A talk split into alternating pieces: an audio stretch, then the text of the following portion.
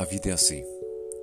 Tem dias que a gente tem que levantar a cabeça e respirar fundo para não perdermos o que há de mais bonito em nós, que é a fé e a esperança. E tem dias que precisamos nos privar de certas situações para não deixarmos com que a emoção fale mais alto que a razão. Tem dias que precisamos só ficar quietinhos em um cantinho chamado nosso para sentirmos os cuidados de Deus. E tem dias que só Ele nos entende, ainda que estejamos cercados de pessoas tão queridas.